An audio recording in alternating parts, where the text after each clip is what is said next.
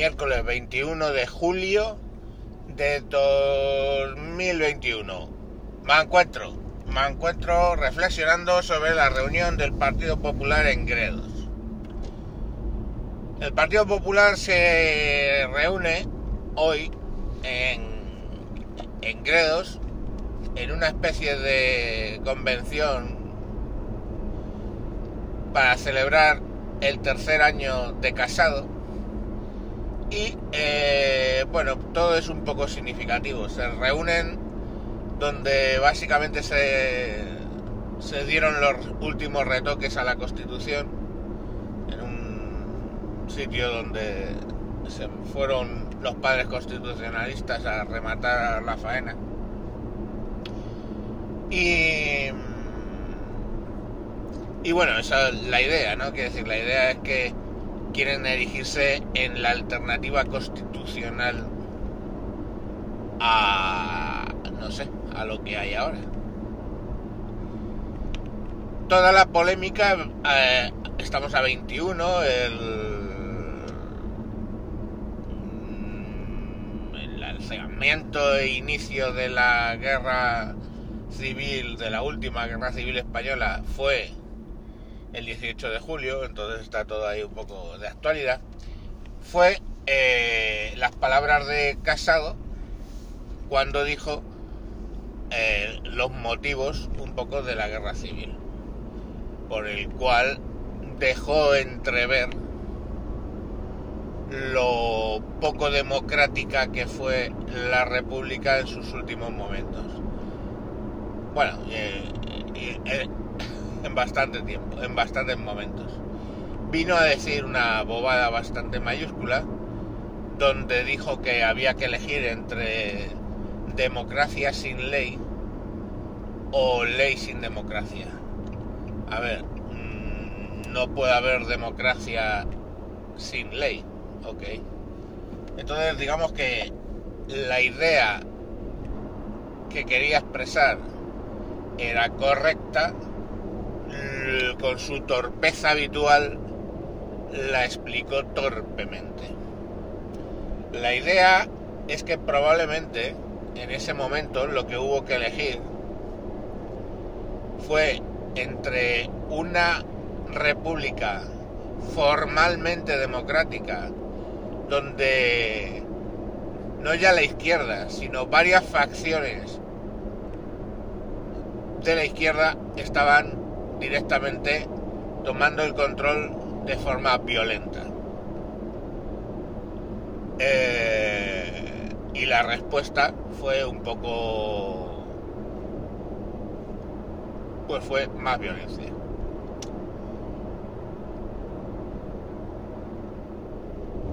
Primero y principal que la segunda parte de la frase también no es muy correcta. Lo de ley sin democracia.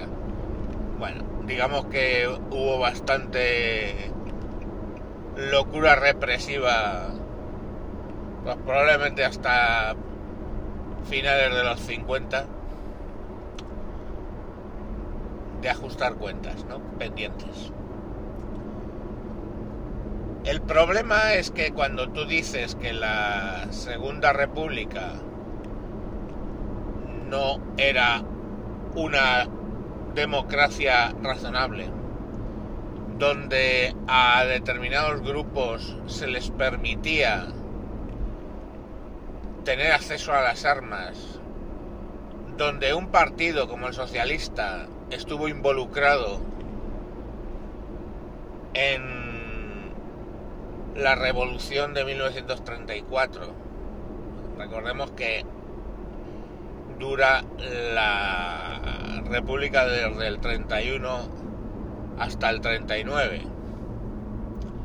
En el 36 empieza la, la, guerra, pero en el 34 hubo una especie de golpe de Estado en el que el Partido Socialista tendría que explicar bastante, porque sí que estuvieron bastante metidos en el tema, una especie de golpe de Estado revolucionario que si bien es conocido por los sucesos de Asturias, pero la realidad es que se dio en prácticamente toda España, se reprimió en Asturias el golpe de Estado con cierta violencia, bastante explícita, pero claro, estamos hablando de gente con armas. No es como aquí ahora, dice, no, es que cómo se, cómo se reprimió el golpe de Estado del, del 1 de octubre de ahí de Cataluña. Pues básicamente policía y mamporros, la verdad. Aquí no hablamos de eso, no es gente dando voces o intentando follarse el sistema democrático eh, a base de protestas y dinero. Aquí era gente con armas, dinamiteros, armas que tenían los partidos políticos, porque entonces los partidos políticos tenían ramas armadas, o sea, la situación fue bastante distinta y lógicamente pues la escalada en el 34 de violencia fue importante. Pero es que eh, después de eso hay unas muy dudosas elecciones donde gana el Frente Popular y no es que todo esto no es que lo esté diciendo yo, es que todo esto son cuestiones que están más que acreditadas por varios historiadores. Que las elecciones fueron bastante dudosas es algo que no es que diga Mayón. Pero bueno, aún asumiendo que esas elecciones fueron limpias y ganó la izquierda, aún asumiendo eso, ¿eh?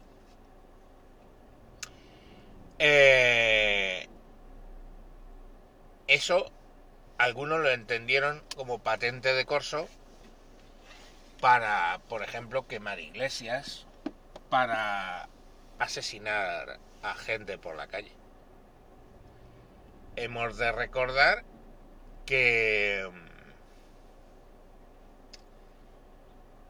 bueno, eh, el asesinato de Calvo Sotelo fue en realidad una mala suerte, aparte de una cabronada, porque es que iban buscando matar a alguien.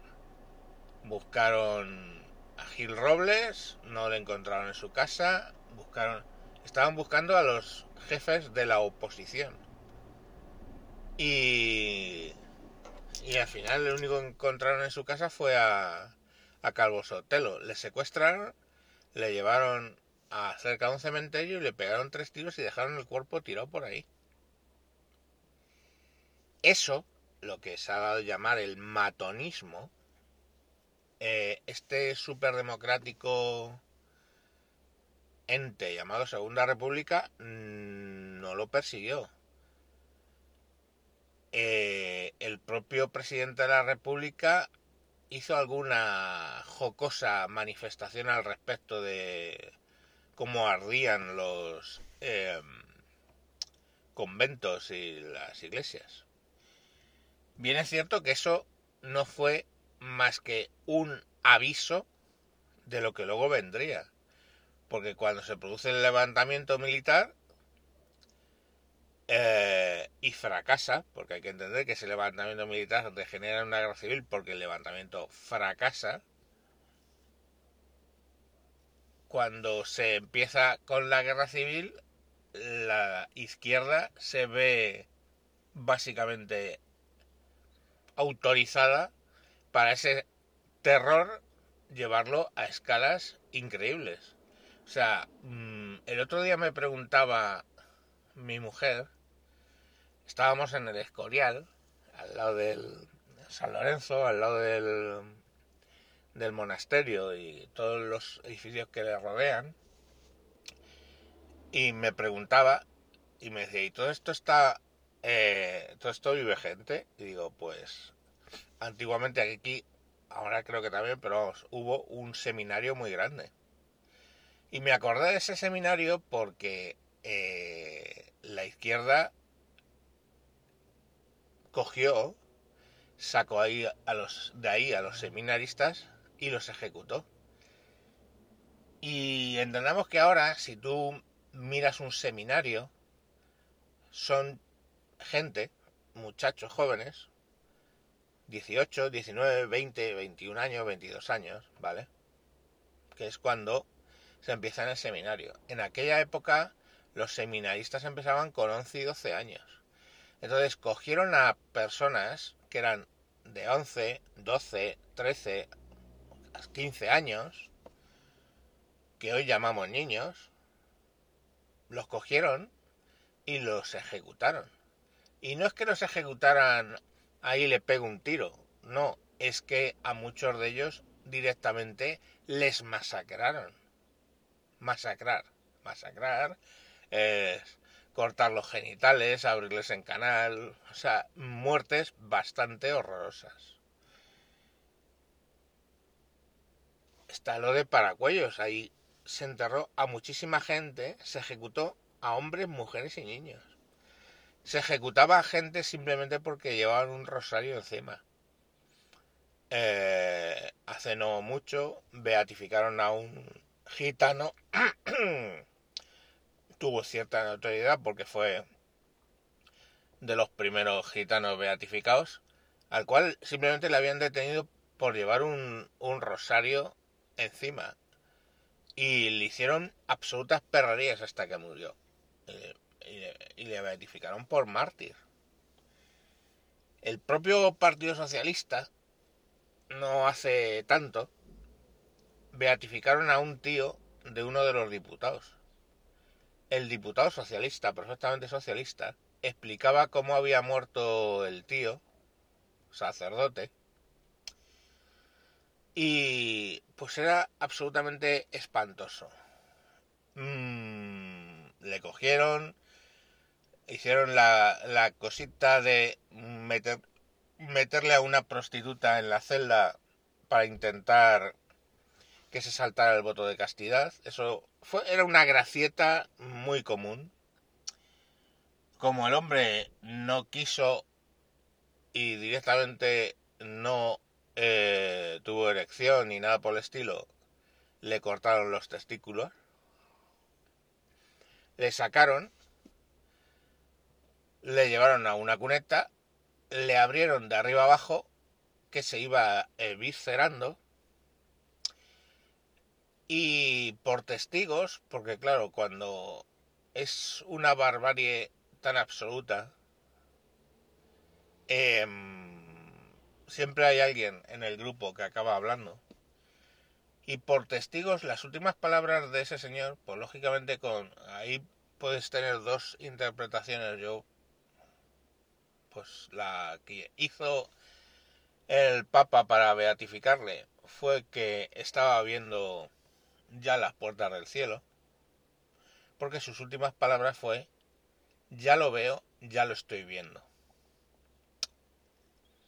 después de haber perdonado a, los que le estaban haciendo aquello.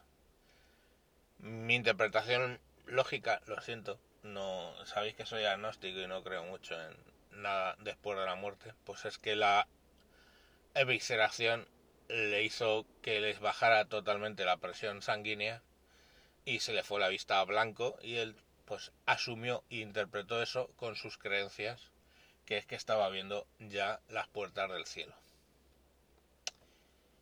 Fijaros lo que contaba aquel diputado socialista. Que hubo barbaridades durante la guerra civil y posteriormente, por supuesto, muchísimas, bastantes. Pero fijaros dos cosas primero. Se conocen las barbaridades y una vez terminada la guerra civil, porque como hicieron los nazis, documentaban con juicio o simulacro de juicio cada una de las muertes y ahí y, respondían apenas. Durante la guerra civil pues lógicamente la barbarie es así o sea pues cogían y ejecutaban maestros. A uno le río por los curas a otro le río por los maestros. Ejecutaban bueno, hacían racias, en plan entraban las tropas moras y violaban a Sacopaco, pueblos, etcétera. Y barbaridades por de todo tipo. Las mismas como las de paraguayos, las mismas como tratar de acabar con una inexistente quinta columna. Pero lo que no me vale es que nos pinten la Segunda República como un éxito total de la democracia, porque no lo fue. Porque ahí estaban todas las fuerzas de izquierda, a de todo menos a la democracia.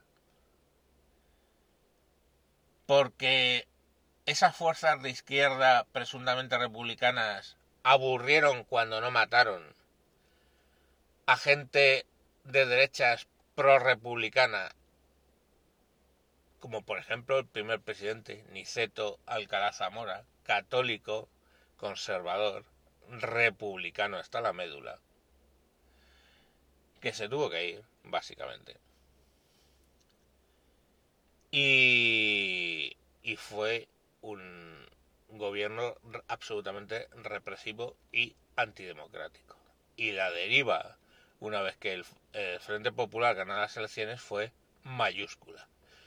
Entonces, no sé, yo a lo mejor pasa que la derecha tiene que empezar a desmarcarse, y eso es lo que está pretendiendo el PP, de según qué cosas, de una forma clara, y yo creo que sí que lo han hecho, pero bueno, pues más explícita, es cierto, pero que la izquierda en este país debería dejar ya de una puta vez la retórica de que la Segunda República poco menos fue el Valhalla, porque ni Valhalla ni nada que se le asemeje fue aquello.